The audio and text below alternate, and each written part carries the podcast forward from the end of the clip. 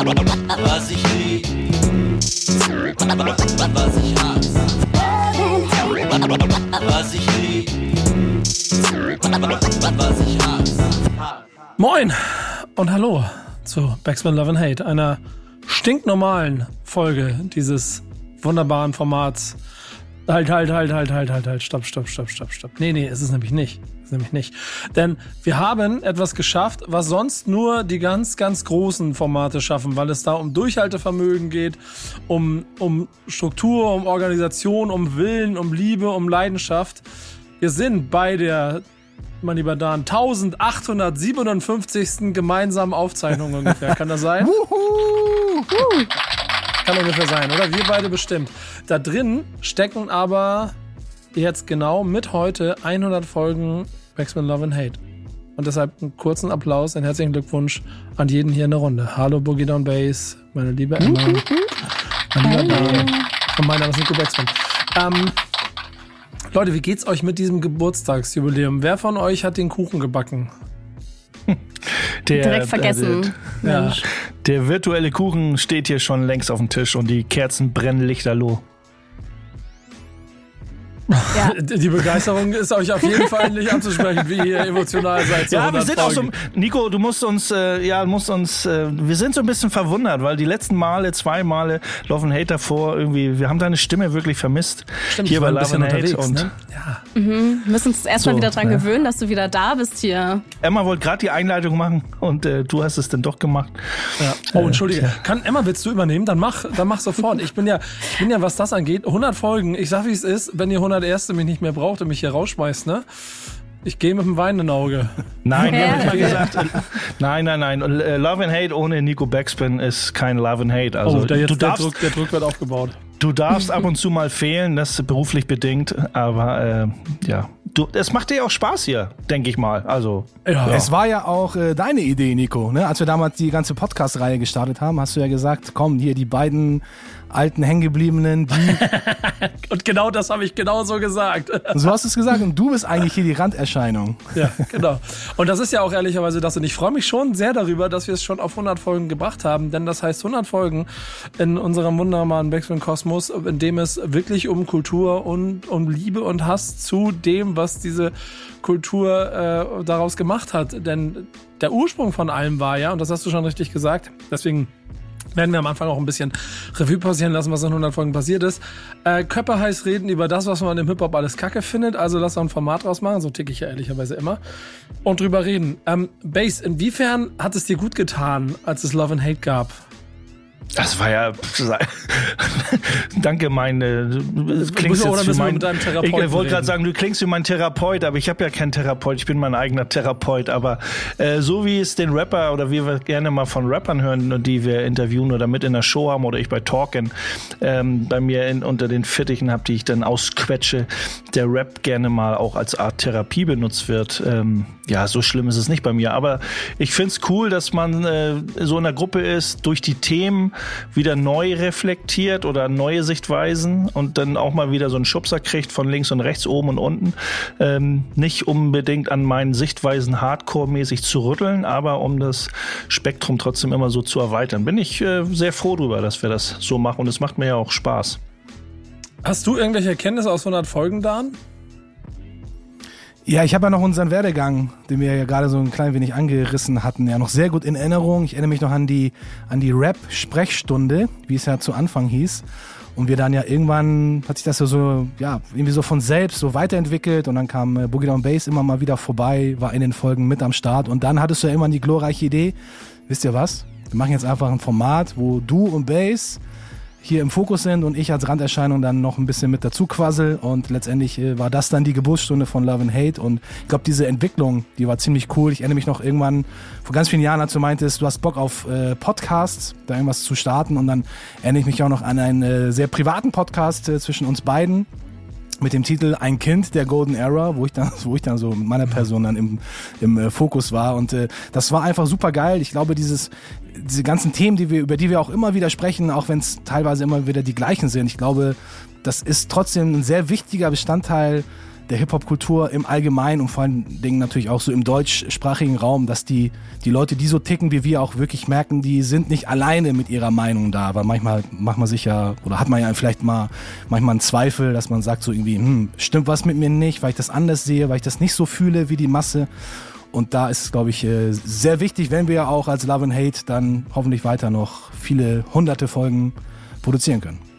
Ja, es ist ja auch, also wenn man sagt, ja, es gab mal wieder einen Hurricane irgendwie in South Dakota äh, vor fünf Jahren und ja, jetzt haben wir drüber berichtet. Nee, es gibt einen neuen Hurricane in South Dakota und der hat so und das und das bewegt und das und das zerstört und wir werden die News wieder drüber berichten und so auch. Also es gibt immer wieder die Themen, die immer wieder aufgegriffen werden und werden müssen, weil sie einfach für uns, für uns ja auch spannend bleiben jetzt. Und äh, vor 99 Folgen äh, hat vielleicht, haben ja auch nicht immer alle, alle Folgen gehört und wir erreichen auch nicht immer alle Leute so, wie wir es möchten. Und ich hoffe und ich denke mal, dass wir mit jeder Folge immer mal den einen oder anderen mehr erreichen und immer mehr Hörer dazu gewinnen.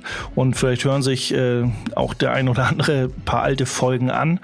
Aber für, für viele Leute, die hier unser Format hören, bleibt es ja auch immer mal wieder was Neues. Aber ich kann mir nicht vorstellen, dass da sehr viele Leute kommen, oh, über diese Themen habt ihr da vor vier Folgen schon mal gequatscht, vor 30 Folgen und so weiter. Und äh, solange es uns nicht nervt, dass wir, glaube ich, immer wieder ähnliche Themen oder die gleichen Themen, weil sie, weil der Trigger neuer ist, äh, wieder angreifen, bin ich damit immer sehr, ja, gehe ich da auf jeden Fall immer mit.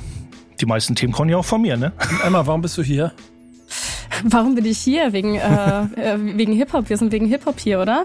Nee, Ja. ich habe auch gerade überlegt, ähm, wann ich eigentlich so dazugekommen bin, weil ich saß ja, bevor ich hier ein Wörtchen mitzureden hatte, äh, auch noch eine Weile im Hintergrund und habe das gerade so ein bisschen versucht nachzuvollziehen. Und ich bin tatsächlich auch schon seit Folge 65 oder so mit, dass ich hier in dieser Runde sitze und wie gesagt am Anfang noch als als stille Person im Hintergrund, aber ähm, ja, ist auf jeden Fall ist auf jeden Fall schön. Ich weiß noch, ich habe damals ja den Job bekommen, weil äh, die anderen Praktis irgendwie nicht ganz so Stimmt. viel Das kann ich mich auch noch dran erinnern.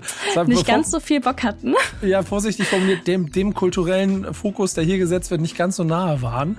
Genau, und dann hieß es so, hä Emma, du, du hörst doch auch irgendwie so ein bisschen diesen, diesen, äh, ja, Oldschool, so ein bisschen dieses hängengebliebene Zeug, so, äh, das ist doch vielleicht eher ein Format, was du betreuen kannst. Und da dachte ich mir so, ach ja, äh, auf jeden Fall, da sehe ich mich.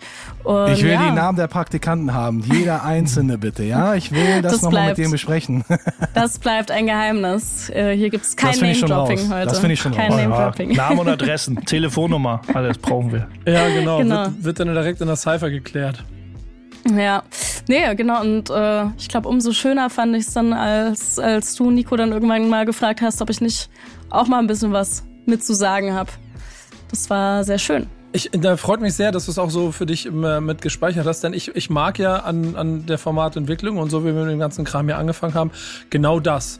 Genau dieses Gefühl aus Spielfeld machen und das ist ja, die, die Geschichte von Love and Hate geht ja weit früher los. Der Witz, den ich gemacht habe mit den 1800 Folgen mit Dan, das, das können wir an jedem Jubiläum ansetzen, weil wir beide seit jetzt, glaube ich, wirklich fast 20 Jahren gemeinsam irgendwie immer neue Formatideen haben rund um diesen Hip-Hop-Kosmos, den wir alle so lieben. Irgendwann kam äh, Grantel Bass dazu, hat sich aufs Sofa bei Dan gesetzt und ähm, rumge rumgemotzt und sich versucht die ganze Zeit einfach nur mit mir anzulegen, habe ich das Gefühl, weil ich ja da, auch das personifizierte, personifizierte Böse dieser, dieser verkommenen neuen Hip-Hop-Welt war.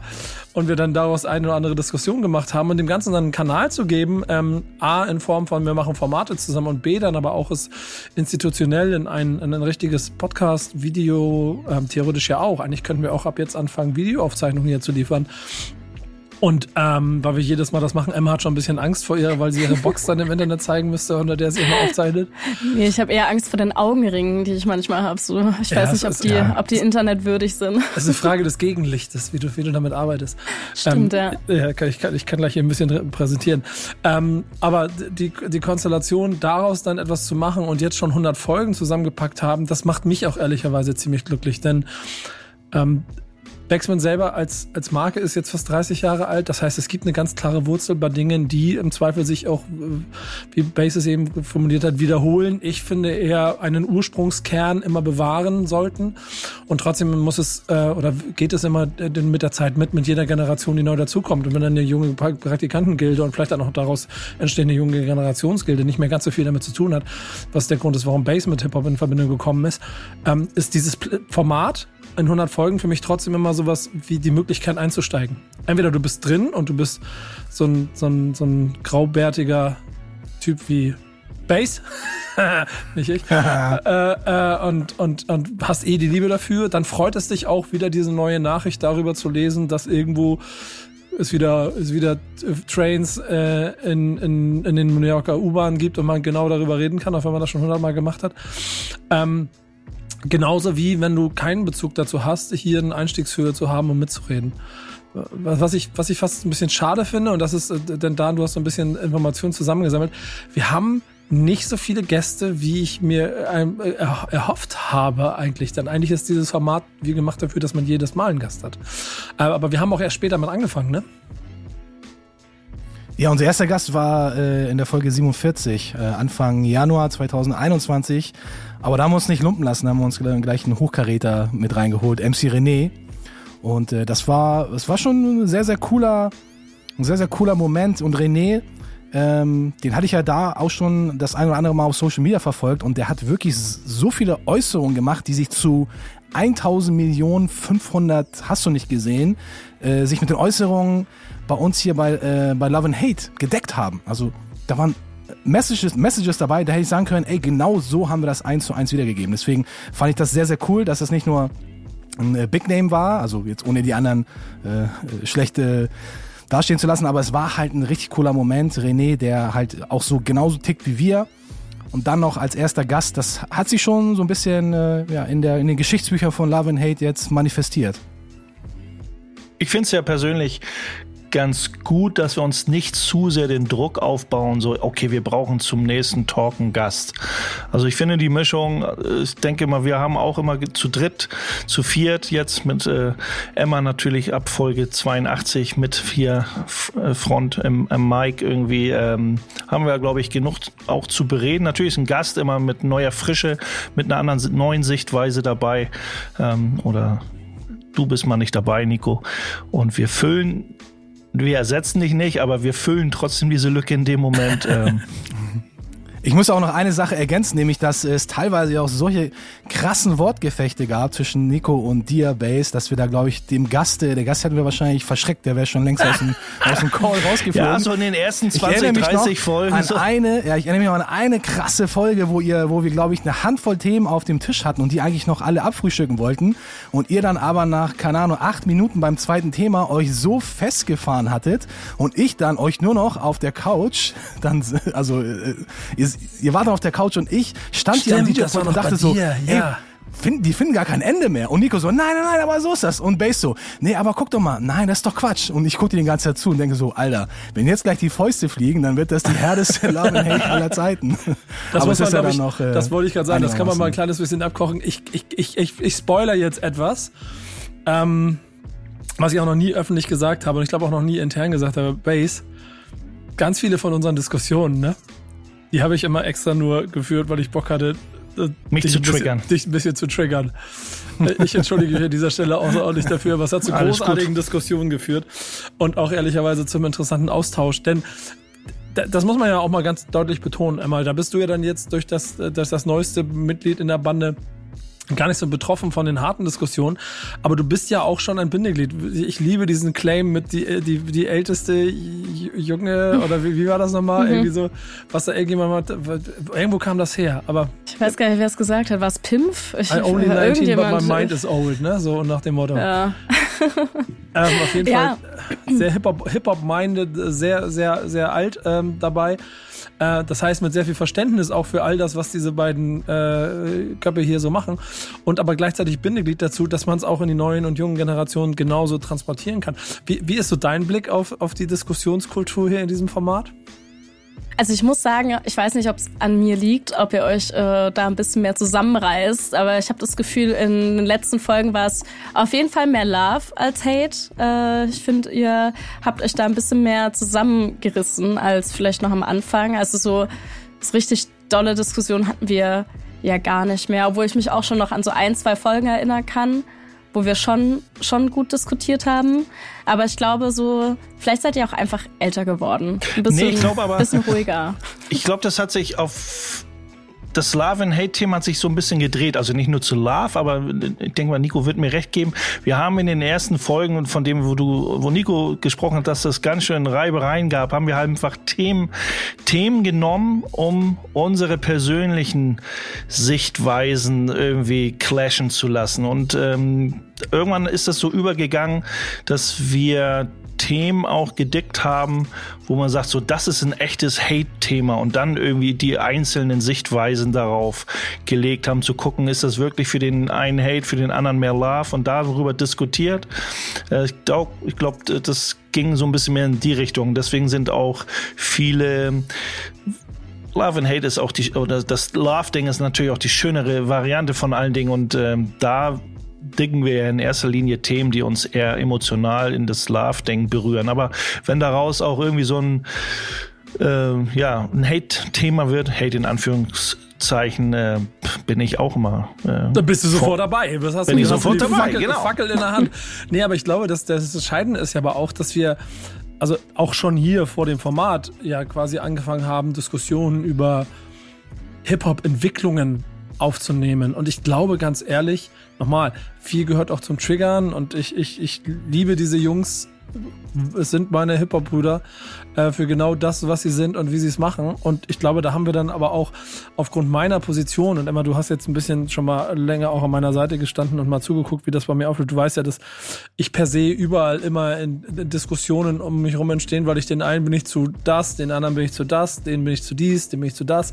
Und wirklich zu wissen, wer ich, wo ich wirklich stehe und wer ich wirklich bin, dazu muss man dann halt einfach mal ein bisschen mit mir zusammenarbeiten oder mir mal genau zuhören. Und dann bin ich hier in diesem Format ja auch immer das personifizierte andere Böse gewesen und habe das dann manchmal auch ganz dankenwerts angenommen, um daraus Diskussionskultur zu machen. Diese Kämpfe sind ausgetragen, sodass wir jetzt mittlerweile, glaube ich, im Kern uns darauf einigen können, in welche Richtung wir gehen wollen. Und dann ist das Love and Hate Thema halt auch innerhalb dieses Ganzen, ähm, was, was sich da ähm, vielleicht an einzelnen News abarbeitet. Aber ich glaube nicht, dass wir hier zu Grundsatzdis Grundsatzdiskussionen in der Form nochmal kommen werden wie früher, was aber auch nicht nötig Nö, ich glaube, wenn wir, Nico, wenn wir, wir könnten so, wenn wir so, du wirst dich erinnern an die ein oder andere WhatsApp-Chat-Konversation, die wir geführt haben.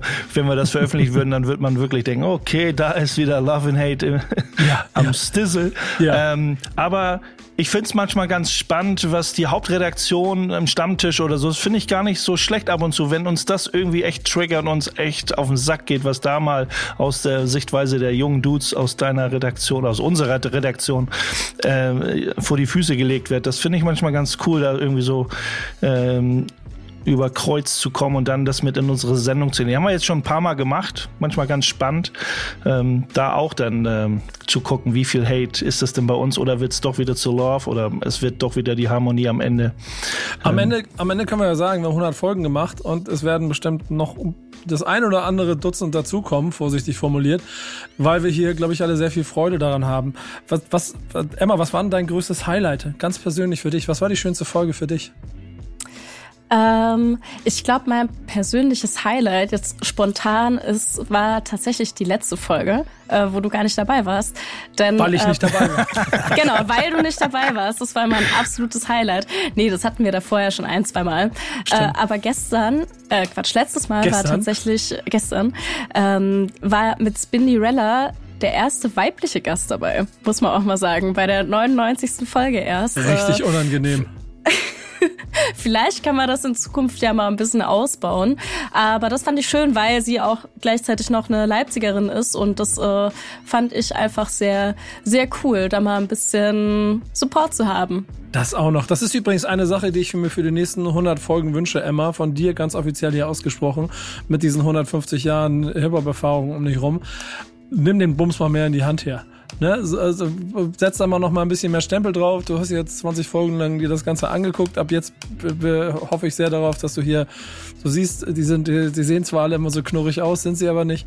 Äh, schieb das in die richtige Richtung. Und wenn genau das der Fall ist, dass wir halt genau mehr davon brauchen, dann musst du auch mit dafür sorgen. Das ist total wichtig. Ich, ich bin mir ziemlich sicher, Dan, dass dein Highlight eine Doppelfolge äh, in den frühen, in den frühen 30ern war.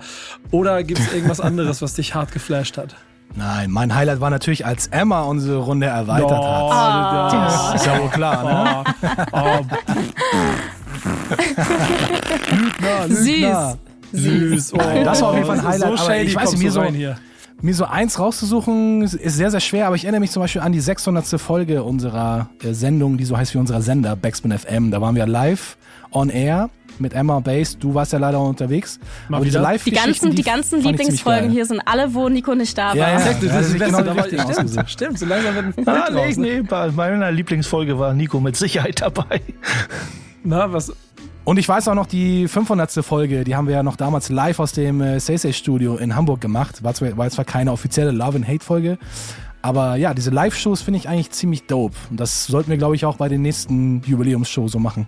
ja, vielleicht machen wir jetzt immer live. Was ist denn dein Highlight, Base? F- Frag mich nicht nach der Folgennummer, aber es, äh, du hast es schon angerissen in den ersten Folgen, äh, ersten 20, 30 Folgen oder äh, so in den ersten 20. Da war die eine oder andere, wo wir uns, das war ja auch sehr liebevoll, die Kopfnuss gegeben, die gegenseitige Ja. und die, die Rundumklatsche. Ähm, da hatten wir schon unseren Spaß, glaube ich, weil wir, keiner wollte klein beigeben.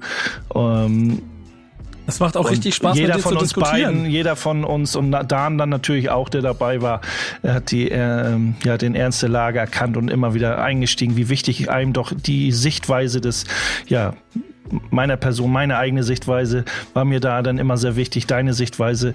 Ähm, ich hatte natürlich immer gehofft, dass Dan mit auf meiner Seite steht, was er tat meistens. Ja, aber weißt du, das ist doch, doch, doch das Schöne. Die, die, die, also das Love and Hate ist zeitlos. Natürlich gibt es gewisse News, aber auch die, die News, die hier benutzt werden, sind teilweise auch manchmal schon ein, zwei Monate alt, weil es halt um das Thema im Ganzen geht. Und ich glaube auch so ein bisschen aus der aus der aus dem Blickwinkel und der Liebe heraus, mit der wir die meisten Protagonisten hier in dieser Runde, so formuliere ich es mal, es machen, ist es nicht so wichtig, ob die News von gestern kommt oder auch von zwei Monaten, solange es um eine Richtung geht, in die es geht. Und genauso kann ich euch wirklich nochmal empfehlen, wenn ihr wirklich so wahnsinnig viel Bock auf dieses Format habt, dann hört euch auch mal die ersten Folgen an. Denn da knallt's auch richtig, ähm, weil es um den Clash zwischen den Generationen und auch ein bisschen zwischen diesen Entwicklungen geht. Aber wir, wir sprechen jetzt so auch von Knallen und Clash und Kopfnüssen und sowas alles. Ich habe es eben schon gesagt, es hat keine 100 Folgen gegeben, äh, wenn, wir, wenn wir nicht so viel Wertschätzung füreinander hätten. Und aus allem, in Anführungsstrichen, Schlechten entsteht auch was Gutes. Ihr könnt darauf gefasst sein und sicher sein, dass irgendwann das große Podcast-Projekt von Base und mir mit dem Namen Der Hip-Hop-Baum äh, herauskommt. Äh, Da arbeiten wir seit fünf Jahren dran. Irgendwann wird es auch stattfinden. Woran wir, woran wir nur ein paar Wochen gearbeitet haben und was leider seitdem äh, auch aufgrund von Pandemie etc. leider dann ins Stocken geraten ist, war The Thing. Und das ist das, worauf ich dich angetriggert hatte, Dan. Das ist mein persönliches Highlight. Au- Aus einer Reise nach New York ein, ähm, äh, ein Second-Hand-Shop mit Plattenladen darunter. Wie viel war? Äh, Jede Platte ein Dollar oder so? Äh, zwei Äh, Dollar mittlerweile. Zwei Dollar und daraus ein, ein ein Beatbauprojekt für Soul Brother zu machen und das dann in einem Special inklusive Tape Release äh, zu feiern. Das müssen wir wieder machen. Wie wir das machen, weiß ich noch nicht, aber das müssen wir wieder machen. So viel steht fest. Und äh, The Thing äh, bleibt, was das angeht, einzigartig und The Thing 2 und wenn es nicht bei The Thing ist, muss auf jeden Fall kommen. Das wünsche ich mir für die nächsten 100.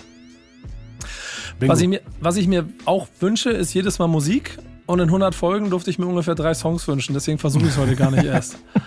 ähm, aber Versuch's doch einfach mal. Okay, ich wünsche mir, ich wün- ich wünsche mir DKR von Buba. Ähm, ah, das ist der Song, den ich eben gerade gelöscht habe. Tut mir leid. Hast du noch was anderes? Wir waren mal Stars von Torch. Torch, wir waren mal Stars. Warte, ich tipp's mal hier ein in meiner Plattenkiste. Ja, habe ich da. Denn- Boom. Wenn das. Das wäre auch nee, jetzt nee. krass. Aber eigentlich müssen wir den aufbewahren, weil ich bin mir ziemlich sicher, dass das ein Thema ist, über das wir gleich reden müssen. Oder? Habt ihr das in der Liste? Ja, ich weiß jetzt gerade gar nicht, welchen Song Dan da raus für dieses Thema rausgesucht hat, oder er äh, switcht den Song auf den gerade genannten. Also der Song passt schon ganz gut. Also den haben wir jetzt, den haben wir jetzt nicht für die anderen Themen vorbereitet. Insofern könnte ich dir den Wunsch auf jeden Fall gerne erfüllen. Dann nehmen wir den Song, weil der, ich hoffe, ich, hab, ich greife jetzt nicht in die Redaktion ein, aber wäre auf jeden Fall eine gute Einladung für ein Thema, über das wir heute sprechen können. Denn wir sprechen jetzt noch über Themen in der zweiten Hälfte, versprochen. Let's go. Was ich lieb. Was ich hasse. Da sind wir mit Backspin Love and Hate. 100. Folge heißt ein bisschen feiern. Ich kann ja mal spoilern. Eigentlich hätten wir auch einen wunderschönen Gast gehabt, mit dem wir alle Themen heute durchgesprochen hatten, aber der hat Besseres zu tun, beruflich. Deswegen ist er nicht mit dabei. Schöne Grüße. Wenn ihr aber, äh, also er hat wirklich, ne, äh, projektseitig, äh, musste er leider kurz absagen, wird aber bestimmt demnächst dabei sein. Kleiner Spoiler für euch, ihr könnt aber Sneaker von ihm erwerben auf Twitter. Müsst mal gucken. Ähm, oh Gott, wie mache ich mir da jetzt eine Überleitung? äh, die Auszeichnung von äh, der UNESCO kannst du dir nicht bei eBay kaufen. So. Wow. äh, aber, aber wenn du sie kriegst, ist trotzdem cool. Scheiße. Die, das war die beschissenste Überleitung in, 100, in der 101. Folge. Äh, trotzdem nehmen wir das Thema auf. Denn ich habe den Song vorhin bewusst ausgewählt, weil ähm, äh, Heidelberg war auch mal Star. Das hat die UNESCO jetzt quasi, ähm, wie heißt denn das? Fixiert, fertig gemacht, be bewertet. Äh, Bass, rette mich, fang an zu reden. Also es geht erstmal um die Hip-Hop-Kultur in Heidelberg und die daraus resultierende Hip-Hop-Vernetzung in ganz Deutschland. Und äh, für die UNESCO ähm, da hat die Hip-Hop-Kultur Heidelberg, da wurde, hat man sich beworben, um äh, in das bundesweite Verzeichnis der UNESCO für immaterielles Kulturerbe zu gelangen. Äh, ja, ging ganz normal über eine Bewerbung und man wurde aufgenommen. Also ganz Heidelberg, Hip-Hop Heidelberg und ganz Deutschland darf da zu Recht stolz drauf sein, weil es ist schon, ähm, viele würden denken, "Ja, und was bringt uns das? Das ist schon das ist schon so ein kleiner Ritterschlag auf irgendeine Art und Weise, weil da eben auch die Kultur, das Kulturerbe der UNESCO, da geht's, da, das Wort sagt es schon, da geht es um Kultur wir reden von der Hip-Hop-Kultur. Ähm, ich finde es ganz cool, was, ähm, was da erreicht wurde. Das wurde ja auch immer hinterher. Es ist ja nicht so, ja, da hat mal einer sich beworben und so. Ähm, Gerade weil es ja auch ähm, durch ähm, viel Faktenlage, da was in Heidelberg passiert ist und das, was über die Jahrzehnte in Heidelberg passiert ist, äh, wie ich gerade schon sagte, völlig zu Recht, dass man sich damit äh, befasst hat und sagt, okay, ähm, man kann wirklich aus dem, was da passiert ist, so viel Informationen rausnehmen und zeigen, aufzeigen, wie da die Hip-Hop-Kultur gelebt wurde, weitergegeben wurde und immer wieder neu, sich immer wieder neu erfunden wurde und da so, so ein dynamischer Prozess stattfindet in der Hip-Hop-Kultur Deutschland, ähm, dass es eine Wertschätzung dadurch erfährt, dass es eben bei der UNESCO auf Anklang stößt. Erster Impuls. Dan, Emma. Ich finde es ich find's cool. Ich habe hier gerade nochmal das Skript, was der Base vorbereitet hat, nochmal hier äh, kurz nochmal durchgelesen. Und da ist, finde ich, ein sehr wichtiger Satz drin.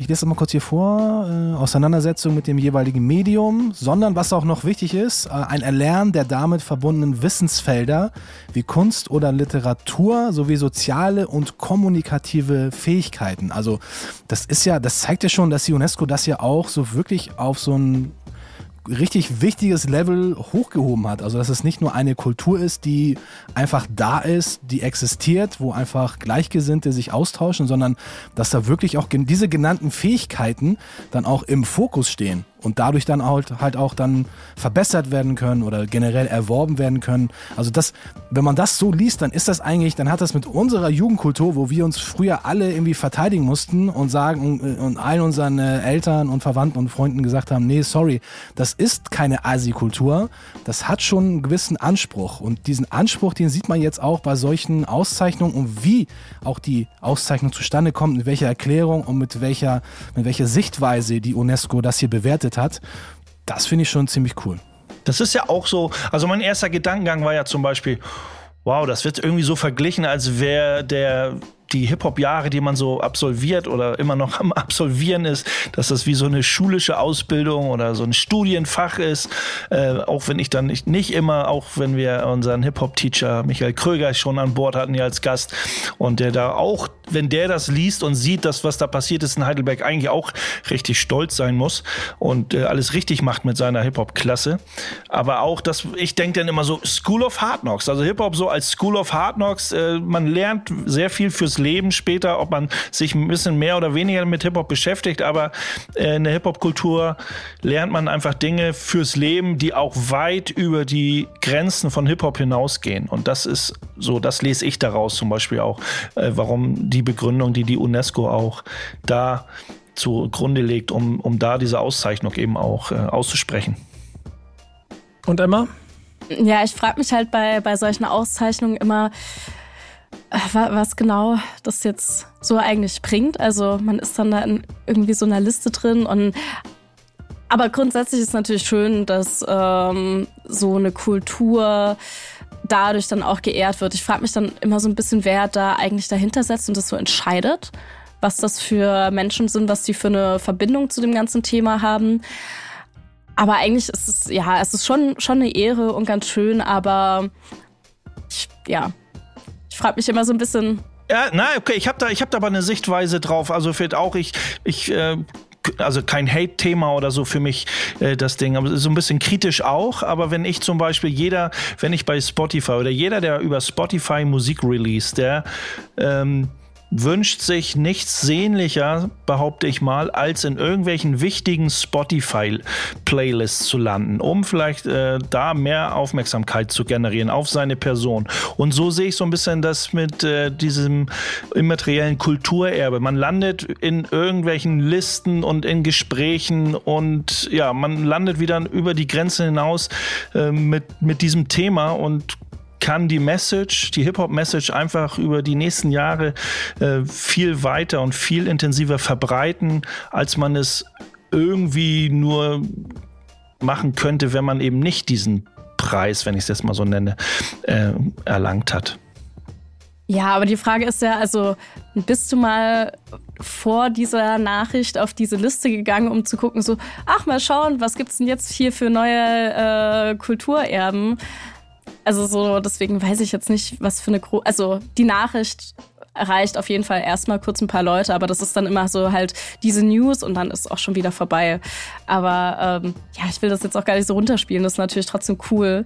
Aber naja, was, was auf jeden Fall ja. äh, bemerkenswert ist an der Geschichte, ich glaube, da können wir uns alle einig sein, vielleicht bis auf Emma nicht, aber ähm, die UNESCO ist jetzt auch kein, ist ja jetzt kein Hip-Hop-Laden oder kein, keine musikaffine Gesellschaft oder Firma oder ähnliches. Das ist halt die UNESCO und die gibt's halt nur einmal.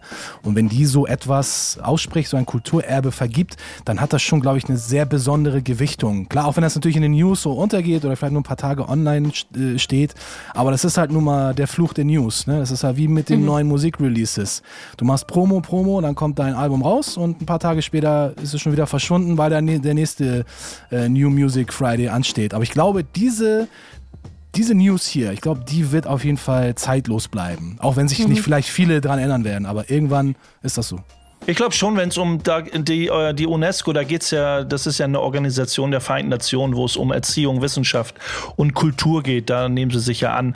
Und wenn es sowas, wenn ich so an Jugendhäuser denke und, da, und man natürlich ist Hip-Hop auch so schon seit Jahrzehnten irgendwo ein Teil der Jugendhäuser, aber man das ist so wie so eine Referenz, die man hat. Wenn man sagt, ja, man will hier neue Sachen, Verknüpfung schaffen mit auch mit, Hip, mit der Hip-Hop-Kultur und versuchen auch Gelder zu generieren äh, über die Behörden und alles und sagen, hier, das, da, da ist schon Hand und Fuß. Diese Kultur hat Hand und Fuß. Äh, da kann man was mit erreichen. Das ist schon fast wie eine, wie ich schon gesagt habe, das, das klingt fast so, als würde Hip-Hop anerkannt werden, als wäre es eine, eine Lebenshilfe, die man da hat und man kann viel fürs Leben lernen. Und das, äh, ich glaube, das kann Türen öffnen, kann, muss nicht, aber kann in den nächsten Jahren, Jahrzehnten Türen öffnen, von denen man vorher nicht gedacht hätte, dass sie sich öffnen. Ja, das stimmt schon. Naja, wir sind ja auch aufgrund von Hip-Hop hier. Also Hip-Hop war ja auch unsere Tür, sonst würden wir ja gar nicht sitzen, sonst hätten wir unsere letzten 40, 50 Jahre nicht äh, so verbracht, wie wir sie verbracht hätten. Und ich muss, wenn ich jetzt auf, auf mich zurückblicke, ich glaube, so ein Moment, so ein äh, Moment der Wahrheit nenne ich ihn immer sehr, sehr gerne. Grüße hier raus an Guru, Rest in Peace, DJ Premier, Moment of Truth. Ähm, so ein Moment hatte ich in sehr jungen Jahren, als ich angefangen habe, auf Englisch zu rappen. Vollkommen peinlich, Anfang der, der 90er. Aber die Sache an sich, dieser, dieser Weg war das Ziel. Man hat sich wirklich mit so vielen Dingen beschäftigt, die ich wahrscheinlich wo ich mich überhaupt nicht drum gekümmert hätte, wenn ich vielleicht nicht mit dem Rappen auf Englisch angefangen hätte. Und das hat so einen krassen Impact hinterlassen und ich erinnere mich noch sehr genau an diese Zeit. Und ich weiß teilweise auch noch, welche Texte ich da geschrieben hatte und warum ich sie geschrieben hatte. Und ich glaube, dass Rap einfach ein sehr, sehr krasses Medium immer noch ist. Und ich glaube, vollkommen zu Recht hat die UNESCO das auch so anerkannt, weil so ist es ja in, in den meisten Fällen ja auch. Ne? Klar, im Mainstream werden natürlich andere Seiten gezeigt, die sich natürlich besser vermarkten lässt. Das wissen wir natürlich alle und alle Hörer bei Love and Hate sind natürlich auch irgendwie genervt wenn der nächste in Skinny Jeans und mit irgendwelchen komischen Hustensäften da äh, Millionen Klicks bekommt, aber das neue Album von den Poor Righteous Teachers dann irgendwie nur 800 Klicks bekommt oder so. Ne? Das ist mir auf jeden Fall bewusst. Aber ich glaube, dieser Impact, dieser krasse Impact, den hat die UNESCO richtig erkannt, meiner Meinung nach. Deswegen unterschreibe ich das zu 100 Prozent, was die UNESCO da in, diesen, in dieser Sichtweise so äh, geäußert hat. Ich finde daran ja vor allem auch immer ganz spannend, dass es gar nicht um den Hip-Hop-Zirkel dabei geht. Ob der das jetzt cool findet oder nicht, ist ja das eine, ne? Aber genau, ja. es kommt auch Karl Gustav von Schulze das erste Mal mit Hip-Hop und Heidelberg in, in Berührung, womit er in seinem Leben vielleicht sonst keine Berührungspunkte hätte weil es nicht sein Dunstkreis ist. Und wenn das nur die, der erste Tropfen ist, der so irgendwie das Wasser zum Fließen bringt, das ist ja überall so gewesen, in jedem Bereich. Und jetzt ist es vielleicht an dem Punkt, dass wir dann irgendwann auch darüber sprechen. Ich meine, das, heißt das Stuttgarter Museum hat das, hat das, hat das Textbuch von Vasi irgendwann äh, ausgestellt und so. Überall ein Bewusstsein darüber zu schaffen, dass wir jetzt mittlerweile auch in Deutschland 30 Jahre Deutsch, deutsche Hip-Hop-Kultur haben, die du nicht einfach so wegwischen kannst. So. Und wenn das alles Faktoren dafür sind, die, die dann auch weltweit dazu greifen. Ich meine, wir feiern jetzt den 50. Geburtstag und da wird es auch losgehen, aber auch, ich war jetzt gerade in New York, die Protagonisten, die alte Garde in New York sagt auch, dass es jetzt interessant zu sehen ist, wie New York jetzt loslegt. Aber dass auch ganze Dekaden, die nicht wirklich interessiert hat, dass es die Birthplace of Hip-Hop ist. So, ähm, Schritt für Schritt dafür zu sorgen. Und ich glaube, das ist hier das Schönere und deswegen auch fast zweitrangig, ob jetzt das Hip-Hop irgendwas bringt in, in seinem Kern, aber es sorgt dafür, dass andere Leute zugucken und zuhören.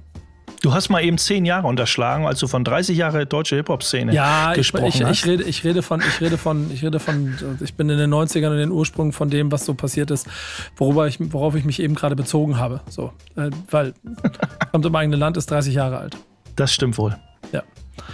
Ähm, keine Sorge. Äh, von mir sind es auch noch zwei bis 50 Jahre mehr. Ähm, welchen Song hören wir jetzt? Fremd im eigenen Land?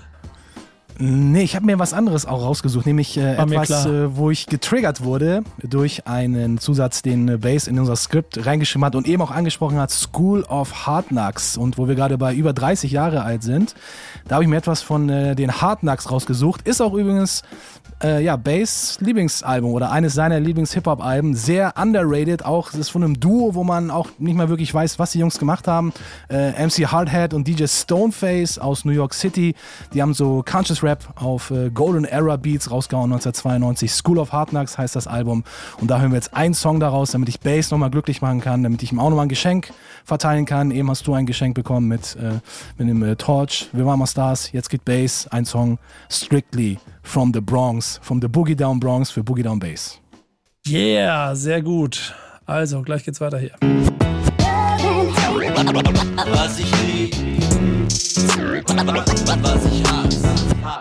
Maxwell Love and Hate ist ein Format von vier wunderbaren Menschen, die sich regelmäßig dazu treffen, um über Hip-Hop als Kultur im Ganzen zu sprechen. Eine Sache ist ja aber Fakt, dass ich von uns auf jeden Fall der stylischste bin, denn ich trage jeden Tag den gleichen Kapuzenpullover und äh, meine Sneaker. Ähm, und das schon sehr, sehr lange, obwohl ich, ich glaube, ich korrigieren muss, weil Bass, glaube ich, das noch konsequenter und länger durchzieht als ich.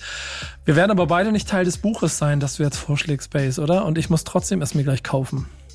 Ja, das ist auf jeden Fall. Ja, ich erwarte das jetzt auch, dass du schnell, während ich ein paar Sätze verliere, du äh, den Link aufrufst und direkt deine Kreditkartennummer auf Bin den Tisch schon packst. dabei.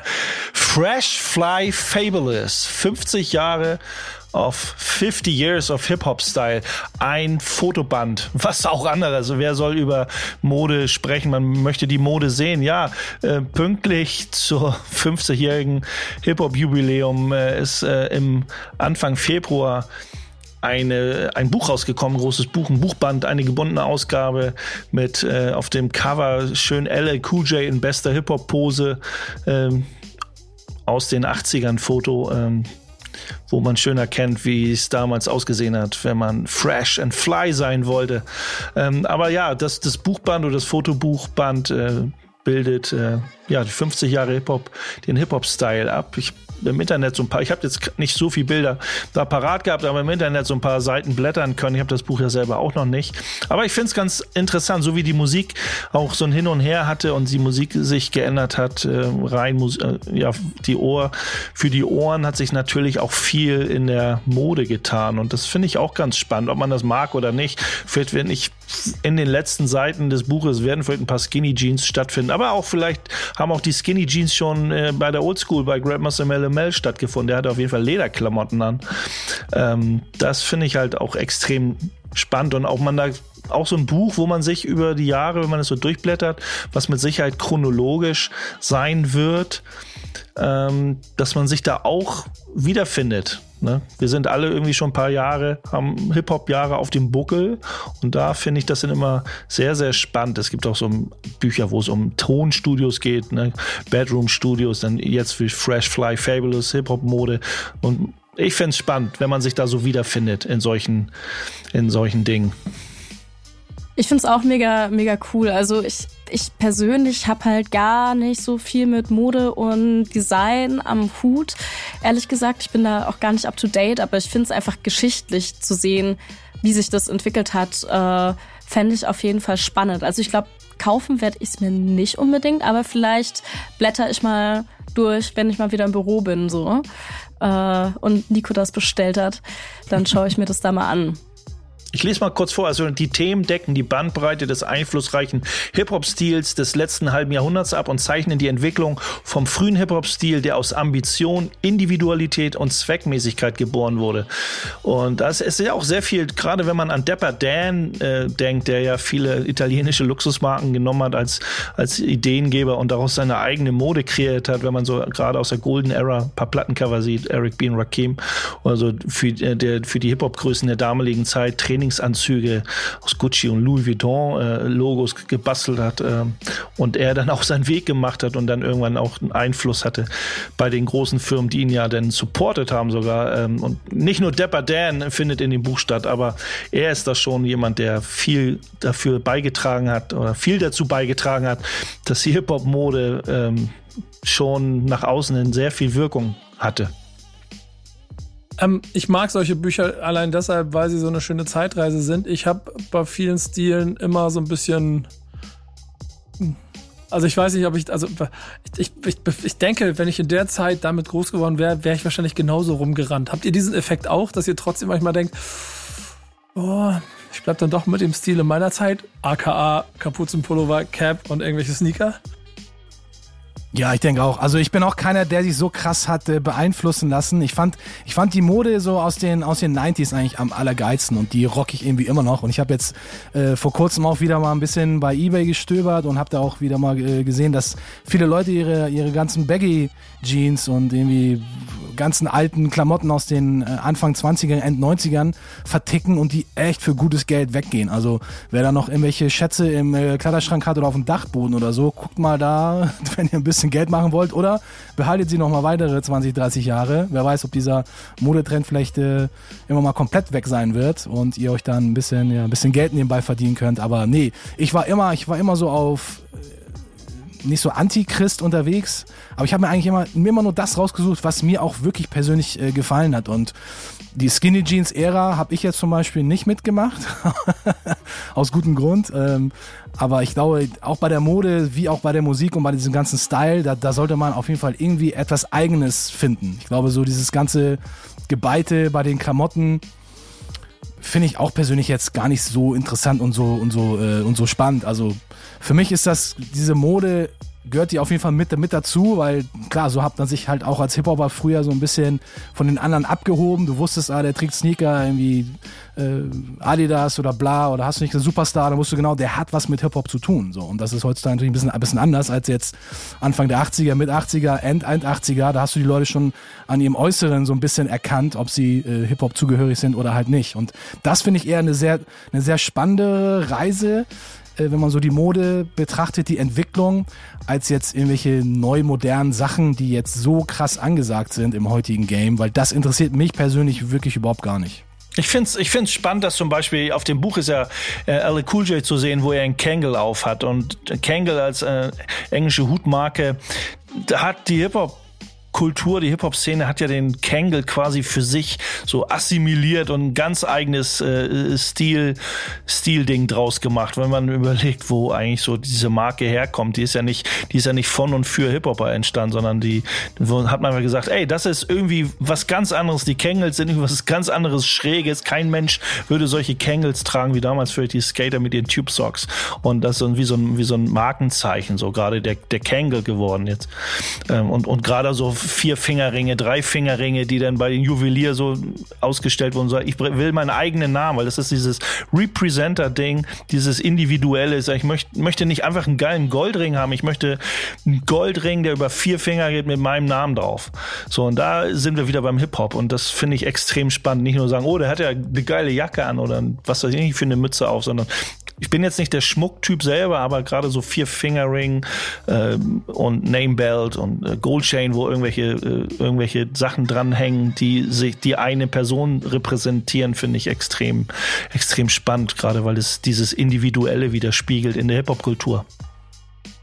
Das Buch ist auf jeden Fall eine schöne Idee und deswegen wird es auch weiter in meine Sammlung äh, kommen. Bestellung ist raus. Danke Base dafür, dass ich wieder Geld ausgebe. Kostet auch mit 50 schon ein bisschen was. Und äh, ich bin mir ziemlich sicher, dass in 50 Jahre Hip-Hop-Jahr ist nicht das letzte Buch gewesen sein wird, das ich mir kaufe. Äh, weitere Kauftipps wird es hier in diesem Format geben. Hausaufgaben gibt es hier gleich bei Backspin Love and Hate, die besprochen werden müssen. Deswegen machen wir jetzt schnell einen Song, den ich mir wieder nicht aussuchen darf, sondern Dan und dann gehen wir zum Finale über, oder? Was sagt ihr?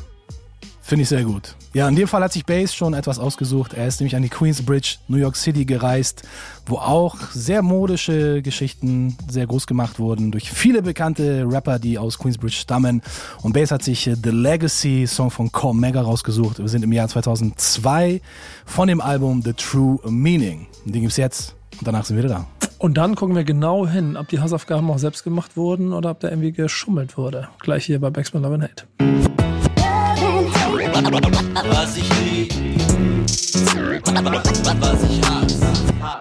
Äh, Nico Baxman, the Teacher, sitzt hier an seinem Pult und guckt in die hinteren Reihen. Das sind nämlich immer die Reihen, wo Bass sich hin verlümmelt weil er quasi der Meinung ist, er weiß das eh alles besser hier. Äh, während die gute Emma hier relativ weit vorne sitzt, wie es sich gehört, mit verschiedenfarbenen Markern ihre Hausaufgaben durchgestylt hat und deshalb jetzt den guten Bass im One-on-One -on -One zerstören wird. Nein, darum geht's hier ja leider gar nicht, sondern es geht um einen Austausch. Äh, ich bin gespannt, weil ich war ja nicht dabei, was für Hausaufgaben ihr hattet und wie ihr damit umgegangen seid. Ähm, wer fängt an? Schnick, schnack, schnuck?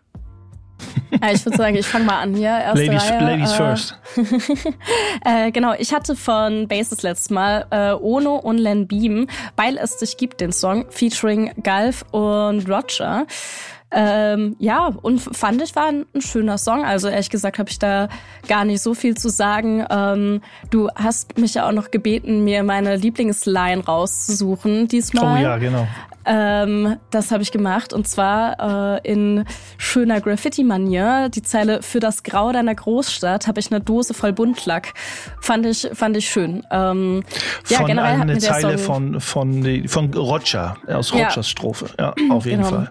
Ja, also fand ich generell einen schönen Song. Auch die Feature-Parts haben mir sehr gut gefallen. War mal wieder so ein bisschen so ein gute Laune-Song auf jeden Fall. Äh, ja, fand ich schön. Ist ja für mich auch so ein bisschen Live-Hustle trotzdem. Ne? Sie stellen ja ein bisschen in Frage ihr Lebens, den Lebenssinn, aber trotzdem so positiv. Lebens, Genau. Ein sehr lebensbejahender Song. So, Ja. wenn man Rückschläge erleidet. ja, ich äh, habe ihn dir nicht umsonst vor die Füße gelegt. Und du hast mir äh, von der Kabuff-Klick, äh, was willst du machen, äh, hingeschmissen, nicht hingeschmissen. Ich war, ich dachte, wow, warum habe ich die Jungs gar nicht so richtig auf dem Schirm und wo sind die MP3s? Weil äh, der Song und das ganze Album, wo der Song drauf ist, passt eigentlich sehr gut zu Rockin' with Oder? the B-Bass. Ja, auf jeden Fall. Ist auch äh, so ein bisschen aus etwas jüngerer Generation. Die, der Song von Ono und Len Beam und der Kabuff-Klick, die sind gar nicht inhaltlich gar nicht so weit auseinander. So, da geht's ja auch so ein bisschen Geschichten aus dem Blog, so ein bisschen der Daily Hustle. Ich habe keinen Bock auf den, die klassische Gesellschaft, sozialkritisch und ach, dann gehe ich doch lieber Drogen ticken, aber jetzt nicht so krass wie so ein Hafti es macht, sondern eher so, so ein bisschen, ein bisschen dieser jugendliche Naivität und wir machen das, ziehen einfach unser Ding durch. Gefällt mir aber auch musikalisch, weil es auch sehr boombappig ist. Ähm, Man muss wie das ganze Album. Muss auch sagen, ich habe dir die ja mitgegeben, weil ich die äh, vor kurzem zweimal hintereinander live gesehen habe und die einfach live eine so unfassbar krasse Energie auch hatten, die Jungs. Also das hat mich richtig umgehauen und ja, ich habe das Gefühl, dass die außerhalb von Leipzig halt einfach noch nicht so richtig bekannt sind, äh, Ja. was ich sehr schade finde. Deswegen dachte ich mir, bringe ich die mal mit. Vielleicht bringe ich die auch mal richtig mit als Gast oder so. Mal schauen. Auf jeden Fall gerne. Ähm, also, ne, vielleicht was sogar für Talken oder so. Das ist auf jeden Fall musikalisch, inhaltlich Ja. äh, ein paar Songs gehört halt vom Album. Das passt auf jeden Fall ganz gut in unseren äh, Love and Hate oder in unserem Backspin FM Kosmos, finde ich auf jeden Fall. Ähm, Also- ich habe jetzt keine Lieblingsline mehr rausgepickt, da ist schon eine Menge bei. Ich habe fast die gleiche Lieblingsline von Roger mir fast gepickt aus dem Song, den ich Ja. dir gegeben habe, weil da sind sehr coole, coole Lines bei. So, ne? Da sind also bei, bei Roger sowieso in der Strophe. Bei weil es dich gibt. Aber auch die Kabuff-Klick hat äh, da, jetzt reden jetzt nicht von oh, sentimental und berührt, aber es ist schon, ist schon ein cooler Flavor, den die Jungs versprühen. Und wenn die live irgendwo am Machen sind, ist auf jeden Fall eine schöne Empfehlung dann auch gewesen, die Jungs mal live zu sehen. Was hast du mir denn fürs nächste Mal? Nur Liebe Fürs Format. nächste Mal habe ich Liebe. dir einen Song von meinem letzten Mix, hat auch gerade ein neues Album. Nepomuk hat ein neues Album mit und ich, äh, ja, hör dir mal den Song Plan B an. Den hast Mhm. du drauf, oder? Emma? Ich kenne ich, kenn ich schon, ja. Ja. Ja, Äh, okay. Cool. Äh, ich habe dir Carlo K. mit Sommernächte mitgebracht. Äh, junger Künstler aus Hamburg auch. Bin Okay. mal gespannt. Ich habe ich hab schon wieder eine Idee, aber das spreche ich gleich mal mit euch drüber, wenn wir hier durch Du, sind. du gibst uns Songs, damit wir Nee, ein bisschen mehr clashen. Ja, ja, auch vielleicht kann, vielleicht mach, ja. Gute Idee. Vielleicht, ich hatte noch eine andere, aber die erzähle ich euch gleich, nachdem wir hier die Aufzeichnung beendet haben. Ich bedanke mich bei euch da draußen fürs Zuhören. Ich bedanke mich bei euch in Person XY für mindestens, aber bestimmt 100 Folgen Backspin Love and Hate und hoffe, ihr da draußen seid bei den nächsten 100 wieder dabei. In diesem Sinne, mein Name ist Nico Backspin. Das sind die wunderbaren Dan, Emma und Base. Und wir sagen Danke, ciao und bis zum nächsten Mal. Tschüss. Tschüssi. Bis dann. Peace. Ciao ragazzi. Was ich lieb, was ich hasse. Was ich lieb, was ich hab's. hab's.